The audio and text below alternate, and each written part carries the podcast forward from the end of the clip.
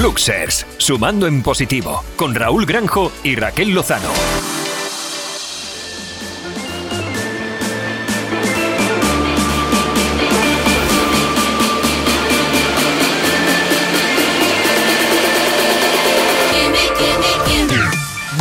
A todos y todas los Pluser y bienvenidos una vez más a tu programa que te hará disfrutar y ver las cosas desde el lado positivo. En el programa de hoy nos acompaña la coordinadora en España de Erasmus in School. Todo esto con carga positiva. ¡Dale al play!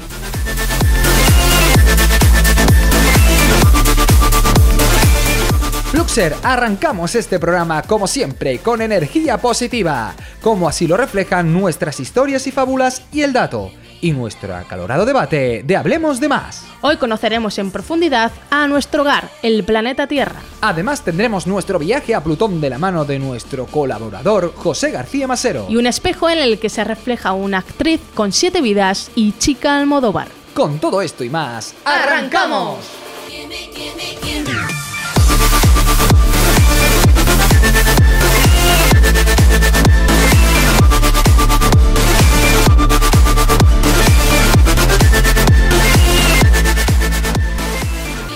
Una insensatez, hubo un giro fortuito, algo nunca visto, un desinterés. Aquel azar que nunca acierta, pues que se divierta por donde yo esté enviándome señales, puntos cardinales que se vean bien. En el arco anda la flecha errante, apuntando a la diana de. Te veré cuando yo quiera para parar un tren. Aspírame los besos, te guardo más de cien y olvídate de aquellos días en la serena cuando yo quiera para parar un tren. Aspírame los besos, te guardo más de cien y olvídate de aquellos días en la serena. Veré cuando yo quiera para parar un tren. Aspírame los besos, te guardo más de cien y olvídate de aquellos días en la serena. Te veré cuando yo quiera para parar un tren Mírame los besos, te guardo más de cien y olvídate de aquellos días en la serena. Te veré cuando yo quiera para parar guardo más de cien y olvídate de aquellos días en la serena.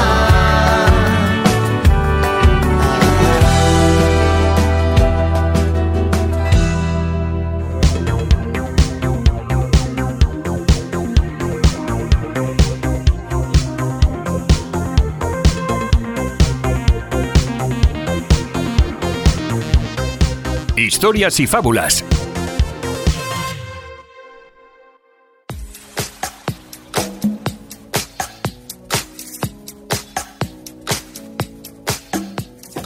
Un día un sabio preguntó a sus amigos, ¿Por qué la gente se grita cuando están enfadados?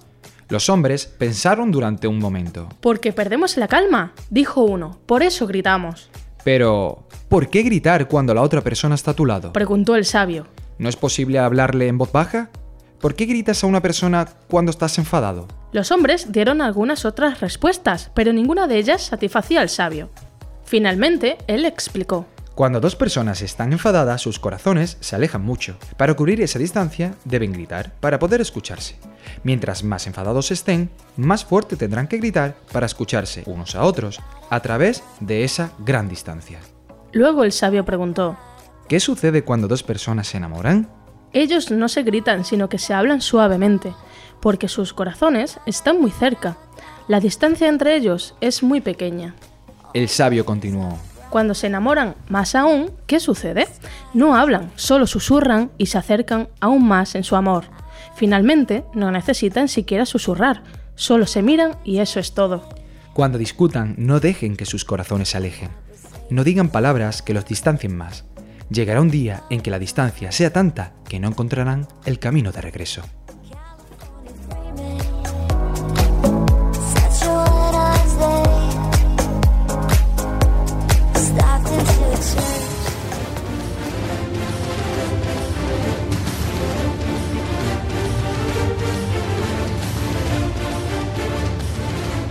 Cuenta la leyenda que en el año 335 a.C., al llegar a la costa fenicia, Alejandro Magno debió enfrentar una de sus más grandes batallas. Al desembarcar, comprendió que los soldados enemigos superaban en cantidad tres veces mayor a su gran ejército. Sus hombres estaban atemorizados y no encontraban motivación para enfrentar la lucha. Habían perdido la fe y se daban por derrotados. El temor había acabado con aquellos guerreros invencibles. Cuando Alejandro Magno hubo desembarcado a todos sus hombres en la costa enemiga, dio la orden de que fueran quemadas todas sus naves. Mientras los barcos se consumían en llamas y se hundían en el mar, reunió a sus hombres y les dijo, ¡Observad cómo se queman los barcos! Esa es la única razón por la que debemos vencer, ya que si no ganamos, no podemos volver a nuestros hogares y ninguno de nosotros podrá reunirse con su familia nuevamente. No podrás abandonar esta tierra que hoy despreciamos. Debemos salir victoriosos de esta batalla, ya que solo hay un camino de vuelta y es por mar. ¡Caballeros! Cuando regresemos a casa, lo haremos de la única forma posible, en los barcos de nuestros enemigos. ¿Cuántas veces la falta de fe, el temor, la inseguridad, el estar atado a lo seguro nos priva de conseguir nuevos éxitos, nos hace renunciar a los cambios, nos hace renunciar a los sueños, nos hace negar los anhelos y las metas que están grabadas en lo más profundo de nuestros corazones? ¿Cuántas veces la seguridad de poseer algo nos hace renunciar a la posibilidad de conseguir mucho más? ¿Cuántas veces lo que tenemos fácilmente a nuestro alcance nos impide crecer, haciendo que la seguridad se convierta en mediocridad, en fracaso, en monotonía? Debemos saber que perseverando todo puede lograrse. Que el amor y la fe nos dé la fuerza necesaria para obrar milagros en nuestras vidas si lo deseamos. Que las personas perseverantes inician su éxito donde otras acaban por fracasar. Que ningún camino es demasiado para una mujer o un hombre que avanza decidido y sin prisas, teniendo claro sus objetivos. El ejército de Alejandro Magno venció en aquella batalla, regresando a su tierra a bordo de los barcos conquistados al enemigo. Los mejores hombres no son aquellos que han esperado las oportunidades, sino quienes las han buscado y las han aprovechado a tiempo, quienes han asediado a la oportunidad, quienes la han conquistado. La conquista puede ser un amor, conocimientos, trabajo, riquezas materiales o espirituales. Todo está a tu alcance. Tú puedes plantearte las metas y los objetivos que deseas. Las condiciones para lograr éxitos no son siempre fáciles. No hay otro método que trabajar duro, ser tenaz, soportar, tener fe, luchar, crecer siempre, no rendirse y jamás volver la espalda.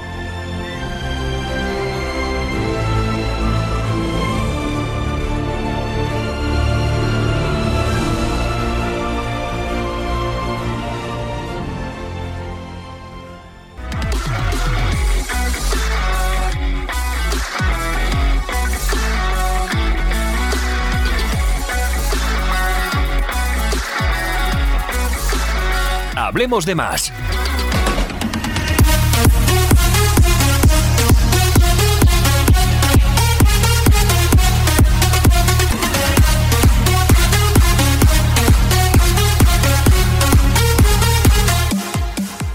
Y ahora llega el momento más loco y más crazy, el que me encanta, Raquelita. Este me encanta. Y a mí también, Raúl, porque hoy hemos prendido fuego. ¡Wow! A las naves. A las naves. Aquí comienza Hablemos de más. Eso es, con estas dos historias chulas, chulas que tenemos hoy. Chulas pirulas. Sí, vamos a hablar de la primera, ¿te parece? La primera precisamente es ¿Por qué gritamos? lo que estamos haciendo ahora mismo, gritar. Es verdad, ¿no? pero gritamos. Nosotros estamos gritando ahora. De emoción. De emoción, porque estamos contentos, felices de contar a, a nuestros oyentes, los plusers, estas dos historias. Estas dos historias poder hablar otro programa más para Hombre, ellos y con ellos y disfrutar. Sí, Número señor. 12. Número 12, cuidado. Ojo. Cuidado, ojo. Número 12. Empezamos bastante más jóvenes de lo que somos hoy Es en verdad, día. ¿eh? ¿eh? Cuidado. Nos hacemos, nos hacemos viejos, Raúl. Cuidado, cuidado. Viejo no, vieja la ropa, dice mi abuela. Vale, eh, nos hacemos Mayores. experimentados. ¡Ey! Eh, Eso sí me ha gustado. venga, vamos a hablar del estado de Desde historia. ahora vamos a ir, vamos a ir siendo cada vez más experimentados. No, es. no viejos ni mayores, No. sino experimentados. Correcto. Y para eso, para eso, vamos Mm. a hablar hoy de los gritos. Porque me decía la primera historia que por qué gritamos a las personas cuando nos enfadamos si las tenemos al lado. Eso es. ¿Por qué? ¿Por qué, Raquel? ¿Por qué? ¿Por qué ¿Crees que gritamos? ¿Por qué eso? queremos que nuestra opinión o nuestro razonamiento quede por encima de la otra persona? ¿Por qué Eso le es, tenemos que gritar? Decir eh, algo que, bueno, nos parece a nosotros, pero que estamos en contrapunto con la otra persona. Sí, que a lo mejor estamos hasta equivocados, ¿no? Pero es Posiblemente, nuestra verdad. posiblemente. El problema es que, mm, según nos cuenta la historia, nosotros damos voces y gritamos porque realmente estamos muy lejos de esa Muy persona. lejos. Aunque físicamente los tenemos al lado, cierto. Pero estamos, de una palabra metafóricamente hablando, están nuestros corazones separados, Separados. ¿no? Y es verdad, muchas veces cuando discutimos con alguien no estamos viendo a ese alguien y lo podemos querer mucho, puede ser nuestra hermana, nuestro padre, Sí, sí, nuestra madre, sí. Y un pasa, amigo. pasa todos los días. Sí, sí, y, no, y nos alejamos directamente de él. ¿Por qué? Eso Porque es. ya ni le hacemos caso a lo que nos está diciendo, o ella, ¿eh? Ni, ni le escuchamos ni nada. Ya nos ponemos a gritar por encima de él y él por encima nuestro. Y al final eso se, se resume en un griterío sin sentido absurdo. Efectivamente, Porque al final. no nos entendemos. ¿no? Y hasta que uno de los dos eh, pues dé su brazo a torcer, ¿verdad? Eso pasa cuando estamos enamorados. Ah, Cuando estamos enamorados es como que no La. hace falta hablar, porque con susurros Claro. nos entendemos. Con las miradas, como dicen en la historia. Porque los corazones están tan cerca que no necesitan ni hablar. bonito. Están entrelazados. ¿no? Eso pasa, ¿verdad? Qué bonito el amor. Anda. Ahora tendría que entrar una música de amor. Sí. Pero bueno, vamos a seguir eh, con la siguiente historia. Mm. Que esta historia es mm, un poquito, digamos, un poquito más. Es como una leyenda, Teatral, un, efectivamente. un cuento que hemos eh, querido transportaros a vosotros para que os deis cuenta de la moraleja de, de quemar las naves. ¿Por qué Alejandro Magno quemó las naves? Efectivamente, porque vio que su, eh, digamos, su equipo, su equipo, vamos, Sí, su ejército. su ejército se puso una traba, se autolimitó. Eso es. ¿no? Le entró el miedo y se Antes de autolimitó. la batalla ya se limitaron. Vio las condiciones que había al frente, como Mm. cuando nosotros, imagínate, es. nos da miedo un trabajo porque pensamos que no vamos a llegar Eso es. a, a- a- a hacerlo bien. Mm. nos- A una meta, nos asustamos, o una meta, cualquier meta, ¿no? Nos asustamos y nosotros somos los que nos limitamos. Hmm. De esta forma, como no teníamos huida, como ellos no tenían huida porque quemó la- el barco, no les quedaba otra que ganar a sus enemigos para volver a casa con los barcos de sus enemigos. Y es lo que nos pasa muchas veces, que tenemos una salvaguarda detrás. Mira, tu familia, por ejemplo, ¿no? Y piensas que, bueno, si, si me vuelvo a casa, pues ya está, no pasa nada. Me cobijo ahí, que sé que me van a dar lo bueno y no me voy a enfrentar a lo que me da miedo. No, no. Pero cuando te ves solo, Eso es, ¿verdad? cuando te ves solo, ahí es cuando te sale el valor, ¿no? La eso fue lo- supervivencia, lo, el que les pasó ¿no? a- aquí al ejército de Alejandro Magno. Ajá. Se vieron casi derrotados por su propio jefe y eso les dio el impulso Sí, que merecían para ganar la batalla. Al final todo es una batalla en la vida. eso es.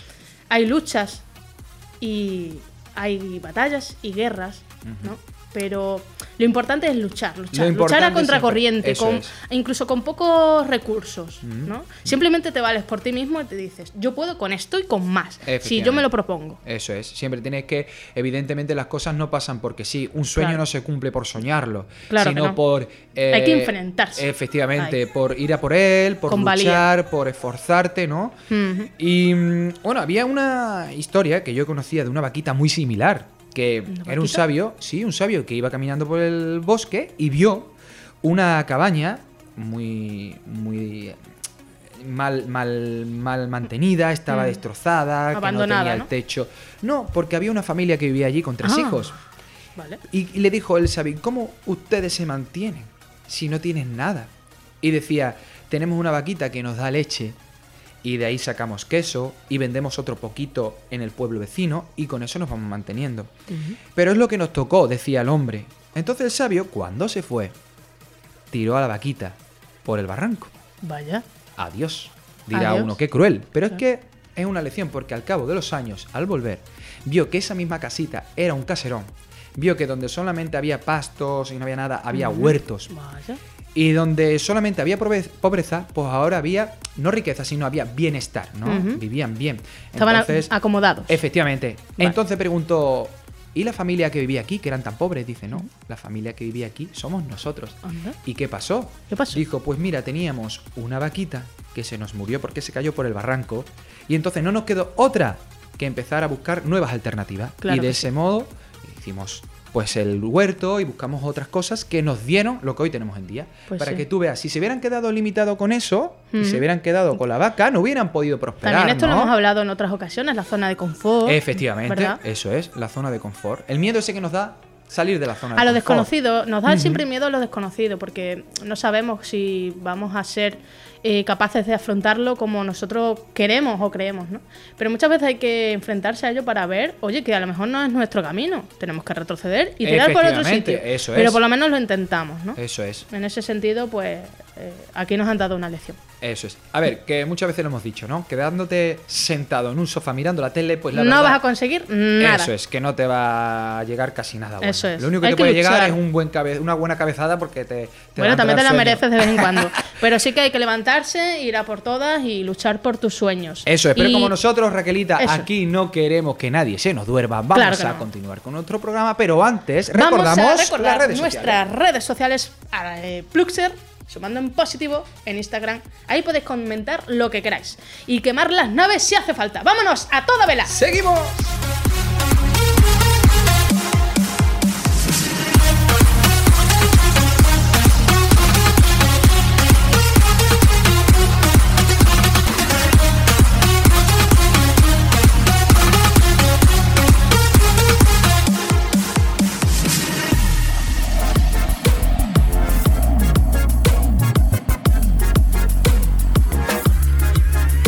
El espejo.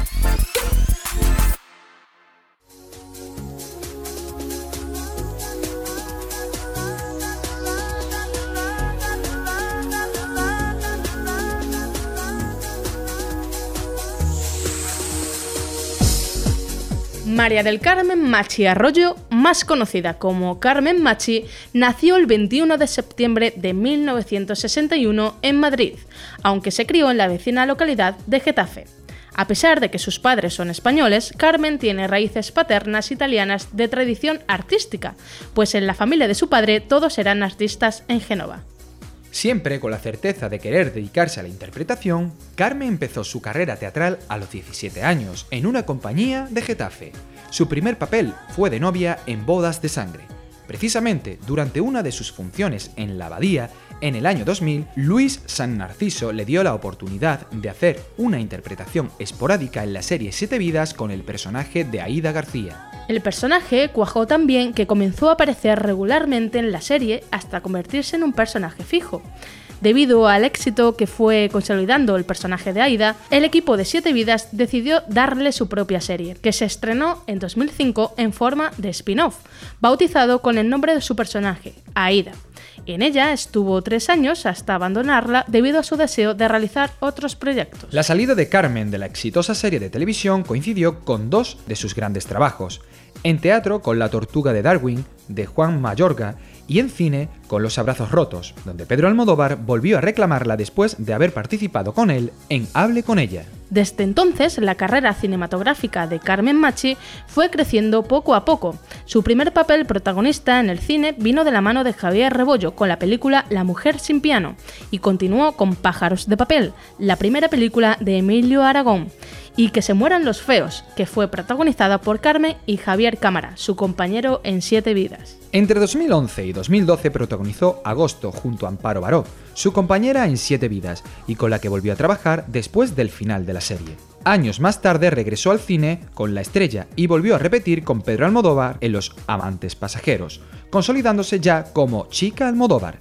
Carmen también participó en la película más taquillera de España, Ocho apellidos vascos. Dicha película le valió el premio Goya a la mejor interpretación femenina de reparto en 2015. Desde entonces, Carmen Machi no ha dejado de triunfar en el cine y en el teatro. En la película La tribu de Fernando Colomo se encontró con Paco León, su hermano en la ficción televisiva. Le siguió la película Timay, en la que repite con Dani Rovira.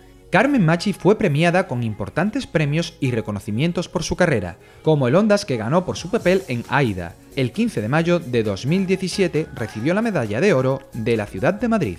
Un dato curioso de la actriz es que es hincha del Real Madrid y que disfruta lo grande viendo un partido de Rafa Nadal, al cual admira y respeta como jugador y como persona. Carmen Machi es una actriz de importante renombre.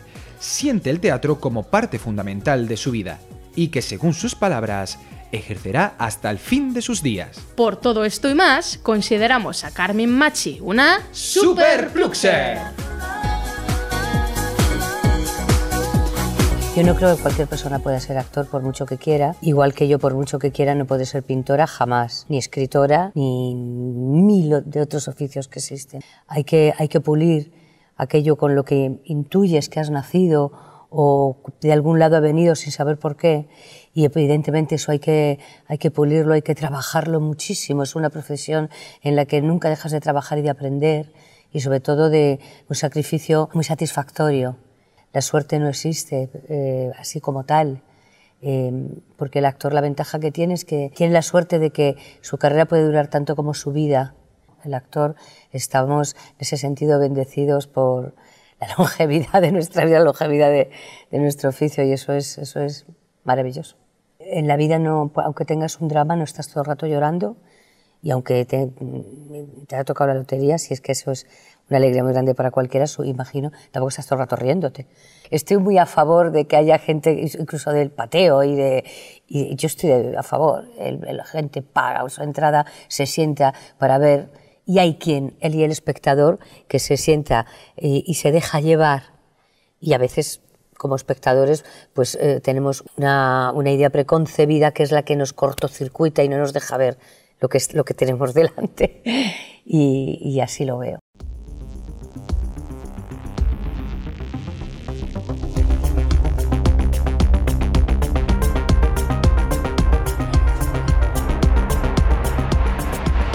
Interview.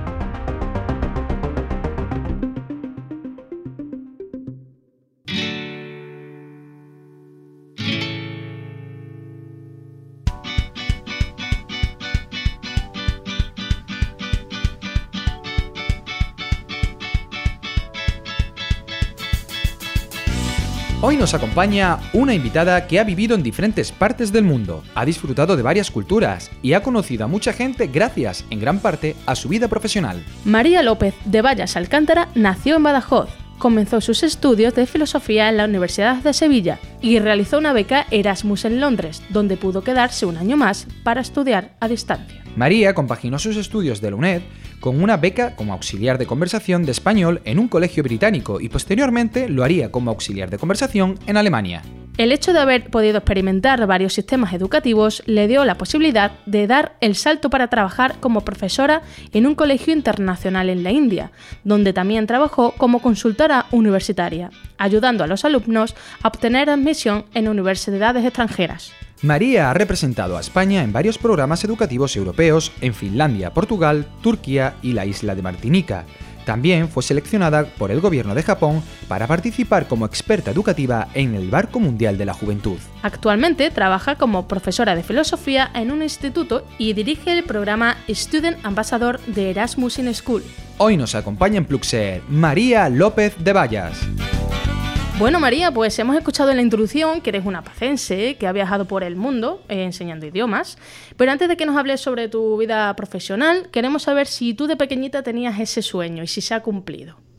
Eh, de pequeñita sueño como tal, yo creo que no, no, lo tenía porque no tenía como ese objetivo marcado, pero sí es cierto que siempre me ha llamado la atención conocer personas de otros países. Mmm, eh, visitar otros lugares. Me llamaba mucho la atención el, todo lo relacionado con, con, el extranjero.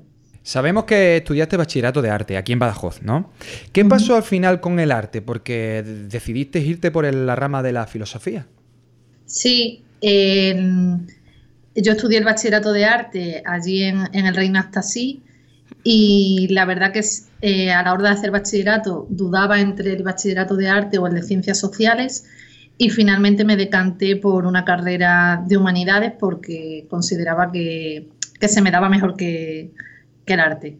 Me sigue gustando mucho el tema artístico y ahora también dando clases de filosofía implemento un poco el tema visual y hacemos en clase mmm, muchos dibujos, eh, pero sí, ahora... Eh, no estudié Bellas Artes ni nada relacionado con el tema artístico. Bueno, pero lo aplicas en tu día a día con los alumnos y eso, pues la verdad es que está guay. ¿no? Eso queda ahí. Digamos queda que lo que ahí, aprendiste claro. lo Y sacas. sí, Bueno, y lo sí, enseñas lo, también. lo aplico. mm, eh, la metodología de trabajo que utilizamos es que yo explico durante máximo 10-15 minutos y después eso que he explicado, los alumnos tienen que plasmarlo en vez de forma lineal y redactada a través de dibujos con palabras clave. Entonces, eh, eso es muy cómodo para, para el profesor porque de un golpe de vista puede ver si el alumno ha captado los conceptos o no. Es decir, yo ahí lo que evalúo no es mm, la belleza del dibujo, sino mm, que el concepto esté bien plasmado de forma visual. Y entonces para el profesor se corrige de una manera muy rápida y para el alumno también es mejor porque puede recibir ese feedback y el, el dibujo se hace en parejas. Entonces uno se explica al otro y es mucho más atrayente realizar un dibujo que ponerte a escribir de forma lineal. Eh, María, ¿y esto que nos comenta es un- una cosa tuya, un invento tuyo? Que porque a mí, por ejemplo, me, me llama la atención que aprender filosofía, yo la aprendí teoría pura y dura, Mm, pues eh, se yo. aprende a través de dibujos, ¿no? Digamos, aplicándole un poquito del arte. Eh, cuéntanos un poquillo de dónde viene eso. Pues esto viene porque mm, yo, bueno, eh, estaba leyendo al- algunos libros sobre pensamiento visual, el poder de la imagen, en concreto eh, me gusta mucho un autor que se llama Dan Rohn, que tiene varios libros, uno de ellos se llama Bla Bla porque eh, las palabras, ¿cómo, se, cómo era? Como que Bueno, sobran a veces, ¿no? Sí, no, eh, se llama Tu mundo en una servilleta, es uno de sus libros, y otro, eh, ¿qué hace- bla bla, qué hacer cuando las palabras no funcionan. Ajá. Entonces, Ah, bueno. yo estaba con el run run ese, y eh, yo estaba dando clases en Badajoz, y me estaba dando cuenta que, bueno, estaba explicando filosofía, pero tú ves que los alumnos están callados, pero le ves en la cara que... Que están en otro mundo, Que digamos. están como están- aburridos. Exactamente, están pero no están. Sí. Y entonces dije, bueno, se me encendió la bombilla y dije, pues en vez de que me hagan un resumen, el la típica redacción, Mm. les voy a decir que esto que acabo de explicar, que me lo conviertan a dibujo con palabras clave. Y en ese momento vi como un alumno que estaba sentado atrás, que era el típico pues, mal estudiante, que había repetido varias veces, con una actitud apática. Y en ese momento, ese chaval que estaba como recostado en la silla, se echó para adelante y cogió el lápiz. Y ahí dije, bueno, Wow. aquí tenemos algo, Sí. porque si este se ha puesto a trabajar, ¿Y qué tal entonces funcionó en la clase? funcionó muy bien y los alumnos que fueron a selectividad, pues el 50% sacó un 10 en el Vaya. examen de, de filosofía en selectividad y la nota media fue de 9,17. Pues buena Y claro, yo lo achaco a que normalmente eh, en filosofía en muchas ocasiones se aprende de manera memorística sin saber lo que estás diciendo y los dibujos ayudan a comprender. Claro. Eso debatíamos nosotros el otro día, que muchas veces, bueno, eh, la mente humana realmente son unos 90 minutos por ahí que presta la atención y a partir de ahí empieza a decaer. Si en clase cuando éramos chicos estabas atendiendo a un profesor que te estaba hablando durante ese tiempo, eran las clases más cortitas, ¿no? Pero bueno, cuando llegaba ya al final del día ya no ni escuchabas lo que te decían. Sin embargo, Claro. a través de este método donde parece que estás divirtiéndote, estás haciendo una actividad plástica que siempre quieras o no, eh, te lo pasas mucho más, más mejor, vamos. Y potencias aprendes- la imaginación también, que Eso es, está más entretenido, pues aprendes más, ¿no? Es muy interesante esto, María. Claro, y además es que eh, también está el poder del humor, porque si por ejemplo estás viendo la crítica de Platón a Nietzsche y ahora tú estás con tu compañero y tu compañero está dibujando a Platón dándole una puñalada por detrás en la espalda Claro. a Nietzsche. Claro. y Nietzsche, Nietzsche te sale con bocio porque no lo estás dibujando bien, ahí ya te estás riendo, te lo estás pasando bien, cuando te cae en un examen, tú ya enseguida lo relacionas con el día aquel que me eché esa risa y tú no tienes Sí. ninguna duda de que Platón es el que critica a Nietzsche y sabes por qué es. lo Claro, critica. claro, claro. O sea, asimilas mucho mejor los conceptos y, y- y más Sí. conceptos Y lo haces más divertido también. Eso es muy importante, muy importante. Pues eh, María, eh, vamos a hablar cuando saliste de España, ¿vale? ¿Cuáles han sido es- unas exper- las experiencias que más te han marcado? Cuéntanos una anécdota así chula de tus viajes por el mundo, o varias, si te apetece. Mm, Como anécdota, eh, bueno, pues a mí mm, uno de los países que más me ha marcado, o el que más, es India. Y después de España es el país que más, que más me gusta. Y mm, India eh, me llama mucho la atención porque mm, es un país, es un país emergente con muchísimas posibilidades, mm, donde tienen una gran mentalidad de negocio. Y, y recuerdo, por ejemplo, que estaba mm, dando clase en, en India. eh, yo daba clase de español y trabajaba también como University Counselor, que es la persona que ayuda a los alumnos a, a obtener admisión en universidades extranjeras. Mm. Y mis alumnos me enseñaron a regatear. Porque allí es, mm, hasta para comprar una botella de agua tienes que, tienes que, que regatear.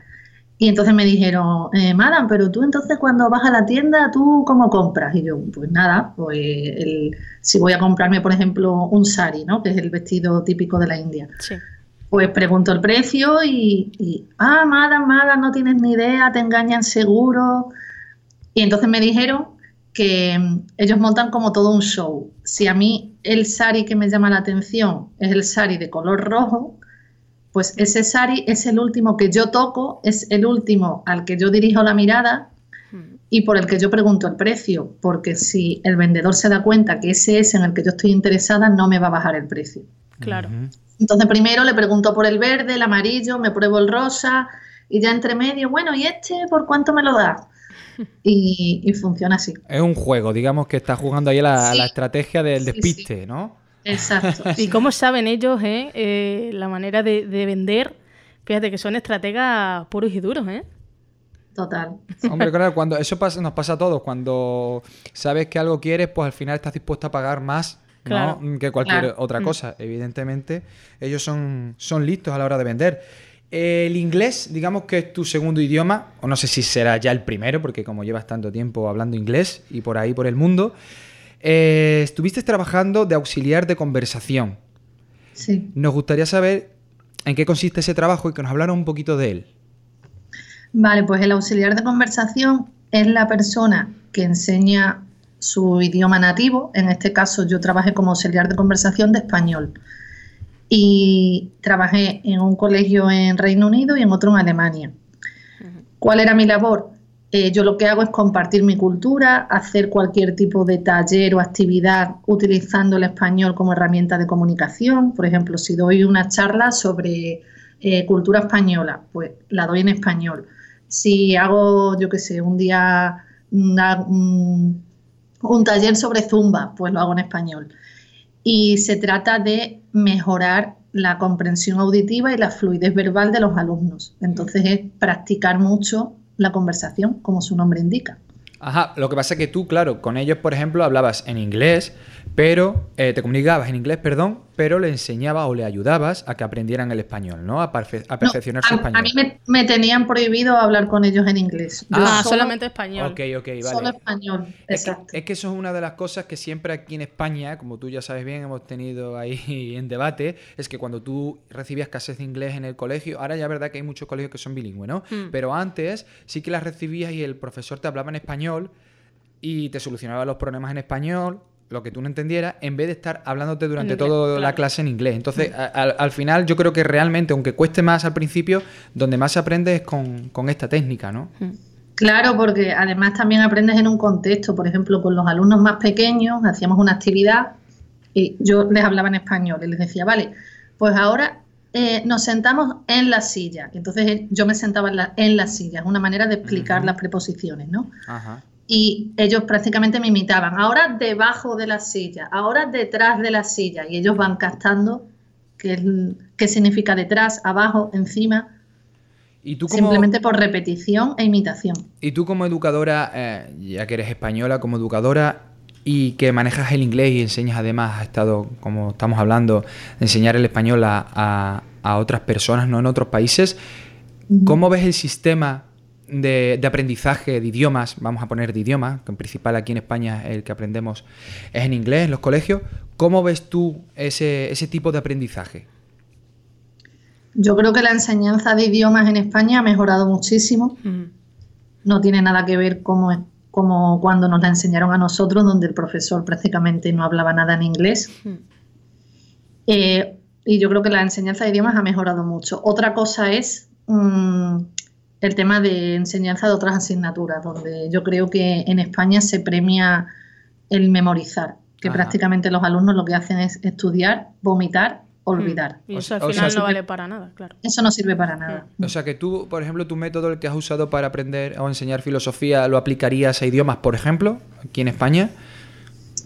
Eh, sí, con el tema de los dibujos hay muchas cosas que se pueden hacer también con los idiomas. Mm. Claro.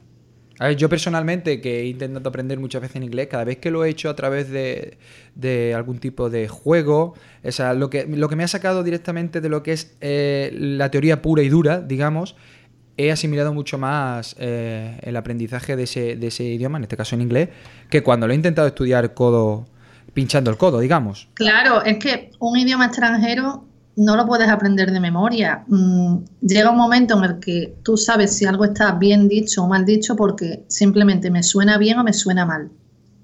Ya está. Claro. Igual que en español, cuando tú aprendes que se dice no quepo en vez de no cabo, porque no cabo no me suena bien. Hombre, si quieres plantar una flor, sí tienes que ca- cavar, ¿no? Claro que sí. Eh, María, como una de las representantes coordinadoras del Erasmus in School, de lo que hablábamos antes, háblanos sobre el mundo del Erasmus. Nosotros lo conocemos pues, cuando éramos estudiantes, ¿no? Pero claro, ¿cómo ha evolucionado desde entonces para ahora? Y, y sobre todo, ¿en qué consiste la web Erasmus in School? Pues Erasmus in School es un, un proyecto en el que yo trabajo de forma paralela, o sea, tra- trabajo como profesora y también como coordinadora aquí en España dentro del, del programa Erasmus in School. Erasmus in School es un portal donde cualquier persona puede encontrar vacantes para eh, hacer prácticas como auxiliar de conversación. Es decir, yo como español puedo encontrar eh, eh, vacantes para hacer prácticas y enseñar español o cualquier otro idioma en el extranjero. Entonces yo puedo, eh, lo único que tengo que hacer es registrarme, que me puedo registrar de forma gratuita. Registrarse significa crear un perfil.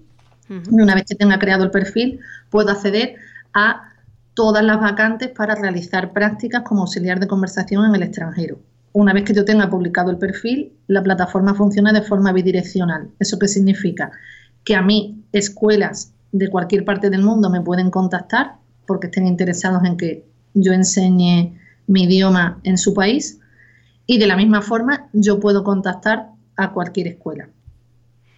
Y María Ángeles, eh, aparte tenéis ahora también una nueva iniciativa, ¿no? El Mini Jobs, eh, que es una forma también de que, de que los universitarios ganen, se ganen un dinero ayudando a la gente, ¿no? Sí, eh, dentro de la plataforma Erasmus in School lo que tenemos es esa línea que es la de trabajar como auxiliar de conversación, que no lo he mencionado antes, pero eh, tú puedes trabajar durante un curso académico completo o también en summer camps, puedes encontrar trabajo de monitor en summer camps. Y ahora también hemos sacado otra funcionalidad que es la de Student Ambassador. Student Ambassador es eh, una forma a través de la cual eh, cualquier estudiante o recién graduado puede eh, registrarse como Student Ambassador de forma gratuita y tú cuando te registras lo que haces es decir, oye, yo quiero ser Student Ambassador y puedo hacer este tipo de tarea concreta. Y eh, una vez que tú publicas esa tarea concreta que tú puedes hacer, empresas de cualquier parte del mundo te pueden contactar y tú decides si eh, aceptas ese mini job o no. Entonces, es una manera muy cómoda para cualquier estudiante o recién graduado de obtener un dinero adicional con tareas concretas, como puede ser, por ejemplo, pues eh, publico en las redes sociales mm, cinco veces al día durante una semana. Mm, o me voy a las puertas de los colegios y reparto panfletos de lo que sea. Entonces es una manera que simplemente teniendo un móvil tú puedes ganar dinero online de una manera fácil y sencilla. O sea que digamos que funciona un poco la, la- la- la web, si alguien quiere participar, eh, como si fuera una plataforma de, de búsqueda de empleo, digamos, ¿no? Sí, podríamos Donde te decirlo. anuncias, las empresas anuncian y, y ellos pueden participar a través de, de esos mini jobs que se ofertan, ¿es así? Eh, en este caso, quienes se anuncian no son las empresas, sino Ajá. son los student ambassadors. Entonces, tú Ah, eres quien, vale. quien, quien te anuncias y quien decides eh, cuánto vas a cobrar por tu eh, mini job, es decir, por la tarea concreta que tú vas a realizar. O sea, eh, ofertas tus servicios y luego son las empresas las que... Eso. Vale, ok, ok. Perfecto. chulo. ¿Y Mm. cómo pueden acceder? ¿Directamente hacia la página web? Cuéntanos un poquito cómo Sí, es el proceso.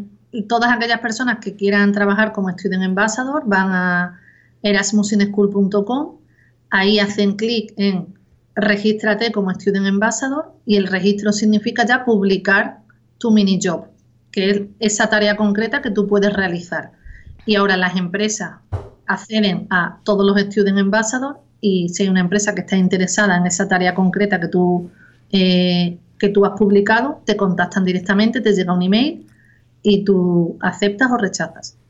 Qué bien. Pues muy bien, de aquí eh, invitamos ¿no? a todos los plusers que nos están escuchando a que aquel que quiera participar, pues oye, se acerque a la claro web sí, y participe, claro, que seguramente además sacará ventaja de Sí, ello. seguramente. Vamos a pasar con esto ya, mm, María, a la segunda parte. Esta parte es un poquito más dinámica, ¿vale? Digamos un poquito más divertida porque te invitamos a jugar con nosotros y hacemos unas preguntas cortas y respuestas cortas que tú nos vas a dar, ¿vale? Vale. Venga, vamos a ello. ¿Filosofía o idiomas? Uf, habéis empezado fuerte. Sí. Pues yo diría, no sé, o arte. Lo mismo. O arte. O más difícil todavía. Pues vamos a, vamos a poner idioma. Venga. Idiomas. Tres cosas que no pueden faltar en tu maleta. Eh, móvil, El móvil, claro está. Móvil con internet. ¿eh? Es Claro, claro, sí, porque si no, Los ladrillos ya no, no los queremos. importante eso, sí. Eh, no sé. eh, Hay gente que lo tiene muy claro y te dice los tres rápido y otra que sí. gente que le cuesta, es- ¿eh? Porque no, no es Solo fácil. tres cosas es complicado. Sí, no es fácil la pregunta. mm, pues no sé, móvil, eh, ropa Sí, porque. El cargador del móvil, y claro. vestido. el cargador del móvil. Y el claro. cargador del móvil, Claro que si no, no efectivamente. podemos hacer mucho. Muy bien, o sea que sería móvil con internet, cargador y ropa. Eso es. Exacto. ¿Televisión o plataformas? Plataforma. Nombre de tres obras de arte. Esta es comprometida, ¿eh? A ver qué tal llega los conocimientos de Vais a pillar. ¿eh? Sí, sí. Venga, te ayudamos un poquito. Venga, a ver. Me gusta el pensador de Rodin. Ah, Ok. eh, Puedes decir el autor directamente, ¿eh? Con- vale, con su- Sorolla me gusta. Ajá. Mm, Y Velázquez. Perfecto. Genial. ¿Tu comida favorita? Uf, pues me gusta mucho comer.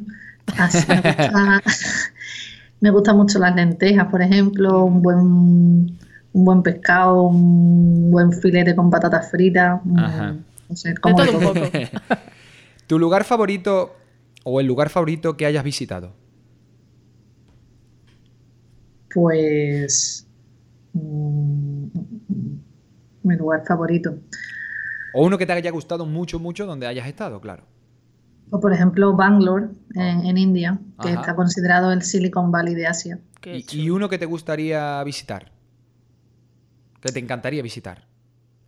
Pues me gustaría visitar más ciudades de India, por ejemplo, Bombay, que no he estado, Kerala, otras zonas de- del sur de la India. Mm, Bueno, pues todo llegará.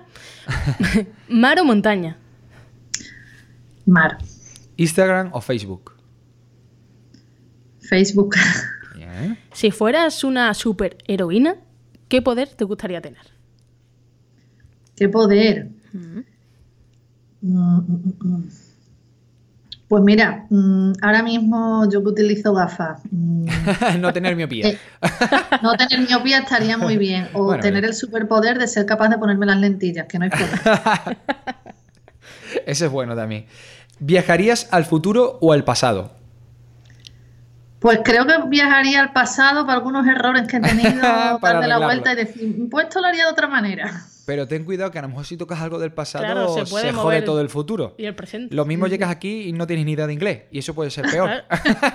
Bueno, las cosas pasan por algo. Nos quedamos con eso, ¿verdad? Vale, Viajarías al, al pasado. Eso. ¿Tu mayor miedo? Mi mayor miedo. Pues me da bastante miedo pues, las enfermedades, mm, la muerte, no sé, eh, eh, el tema, por ejemplo, de un accidente de coche, esas cosas me dan bastante respeto. Mm, ¿Algún deporte que hayas practicado o cuál es tu deporte favorito?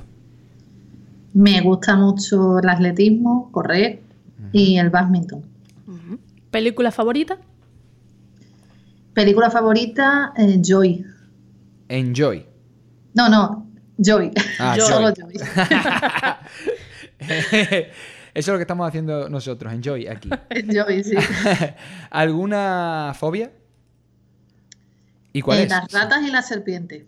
Ratas y serpientes. ¿Crees en la suerte? Sí. ¿Qué te hace llorar, María? ¿Qué me hace llorar? Pues la sensación de a lo mejor haber perdido el tiempo o sé, la pérdida de algún ser querido. ¿Qué le dirías a tu yo de hace 10 años? A mí yo de hace 10 años le diría que, que tenga más confianza en sí misma y que no se agobie tanto a la hora de decidir.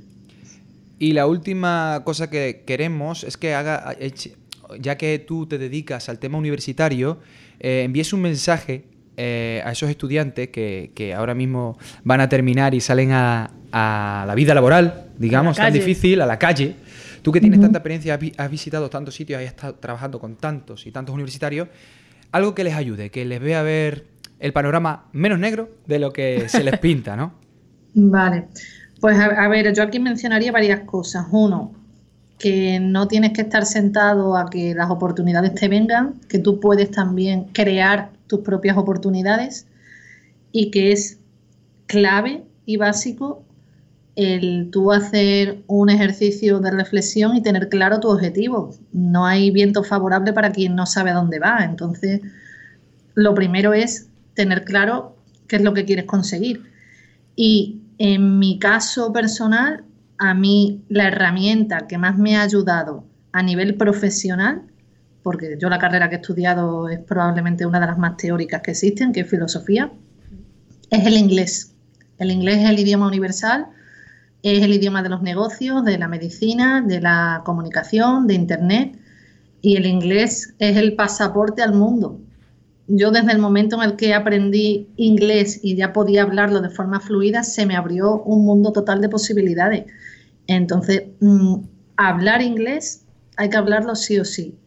Y, y quien no lo hable, pues tiene que saber que le va a perseguir profesionalmente eh, hasta el resto de sus días.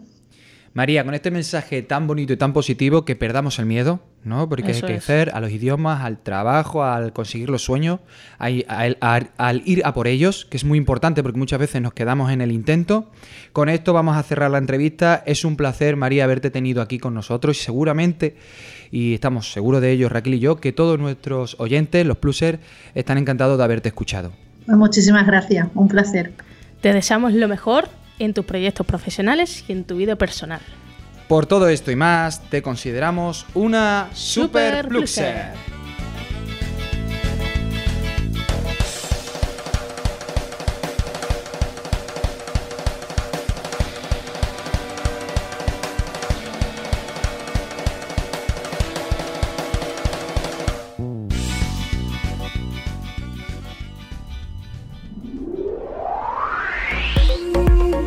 Abre bien tus ojos y tu mente. Un viaje alucinante te espera. Ponemos rumbo a Plutón con José García.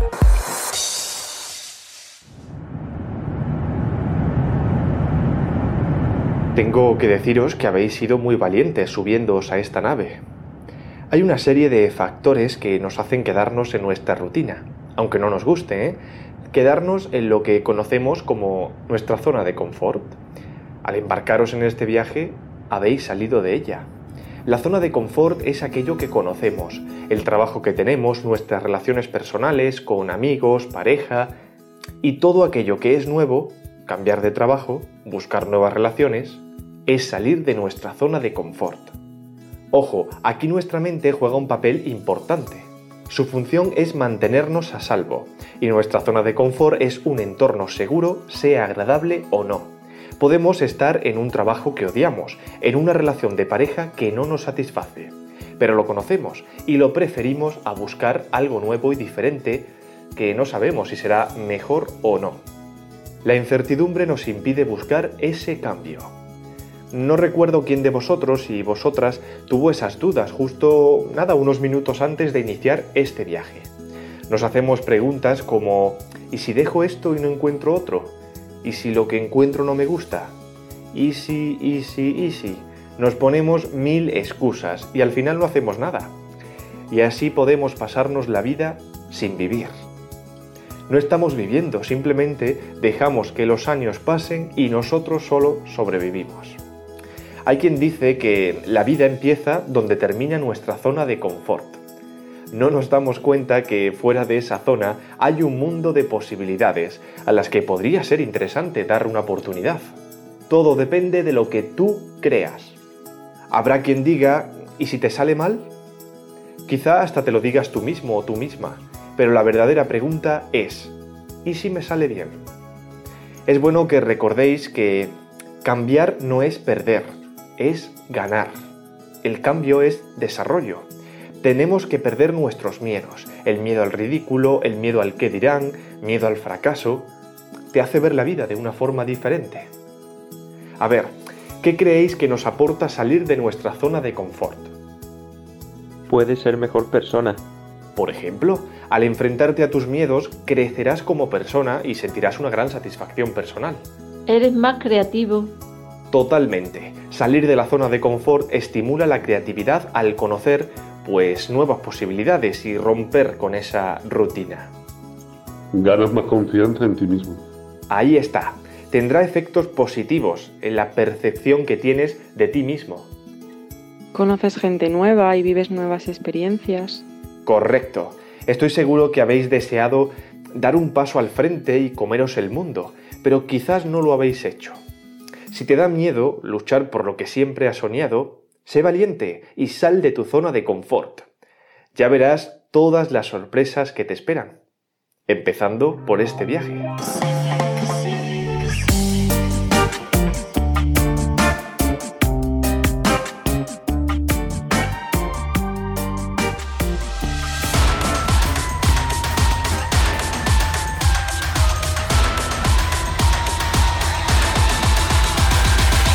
El dato.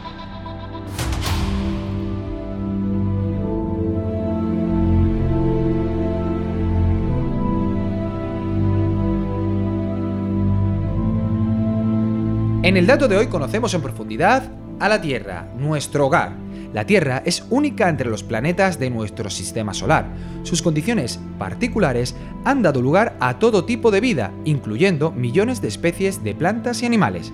El planeta es increíblemente diverso, tiene montañas altas y valles profundos, bosques húmedos y desiertos áridos, climas cálidos y fríos.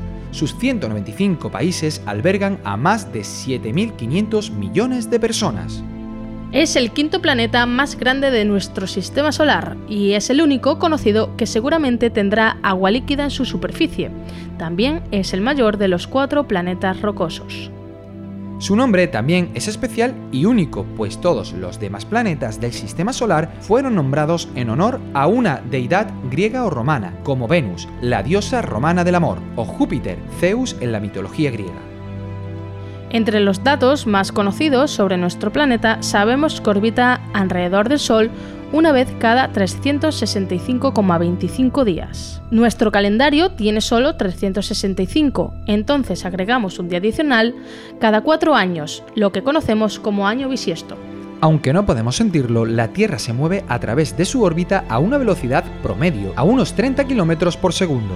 Durante este circuito, nuestro planeta se encuentra a un promedio de 150 millones de kilómetros de distancia del Sol, una distancia que le lleva a la luz del Sol unos 8 minutos en llegar a la Tierra. El punto más alto en la Tierra es el Monte Everest, un pico del Himalaya que alcanza los 8.800 metros sobre el nivel del mar. El punto más bajo de la Tierra es el Mar Muerto de Israel, que alcanza 417 kilómetros por debajo del nivel del mar. Este mar es conocido por su alto contenido en sal, donde las personas pueden flotar en el agua. Hay 195 países en el mundo, incluida la Santa Sede, la ciudad-estado del Vaticano y el Estado de Palestina. La temperatura más alta registrada en la Tierra fue de 56,7 grados centígrados, que ocurrió en el Valle de la Muerte, en California, Estados Unidos, el 10 de julio de 1913. Y la más baja fue registrada en la Antártida, el 21 de julio de 1983, con una temperatura de menos 98 grados centígrados. La población mundial de la Tierra se estima en 7.537 millones de personas. Un estudio demuestra que la población aumenta en 83 millones de personas por año. Miles de millones de virus circulan por las corrientes de aire alrededor del planeta. A veces viajan miles de kilómetros y caen sobre la superficie de la Tierra. En nuestro hogar ocurren cosas maravillosas vemos dramáticos volcanes explosivos, choques de meteoritos, fenómenos sorprendentes, milagros que sostienen la vida de nuestro planeta cada segundo. La Tierra es nuestro hogar, es un planeta muy especial y singular, por eso hay que cuidarlo. Disfrutemos de ella siempre con respeto.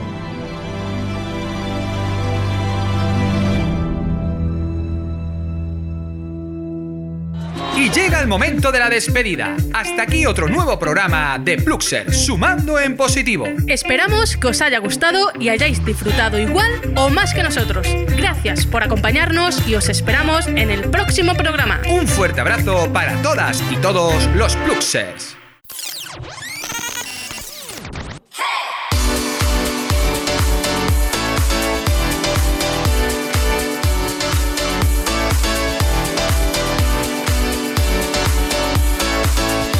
Luxers, sumando en positivo, con Raúl Granjo y Raquel Lozano.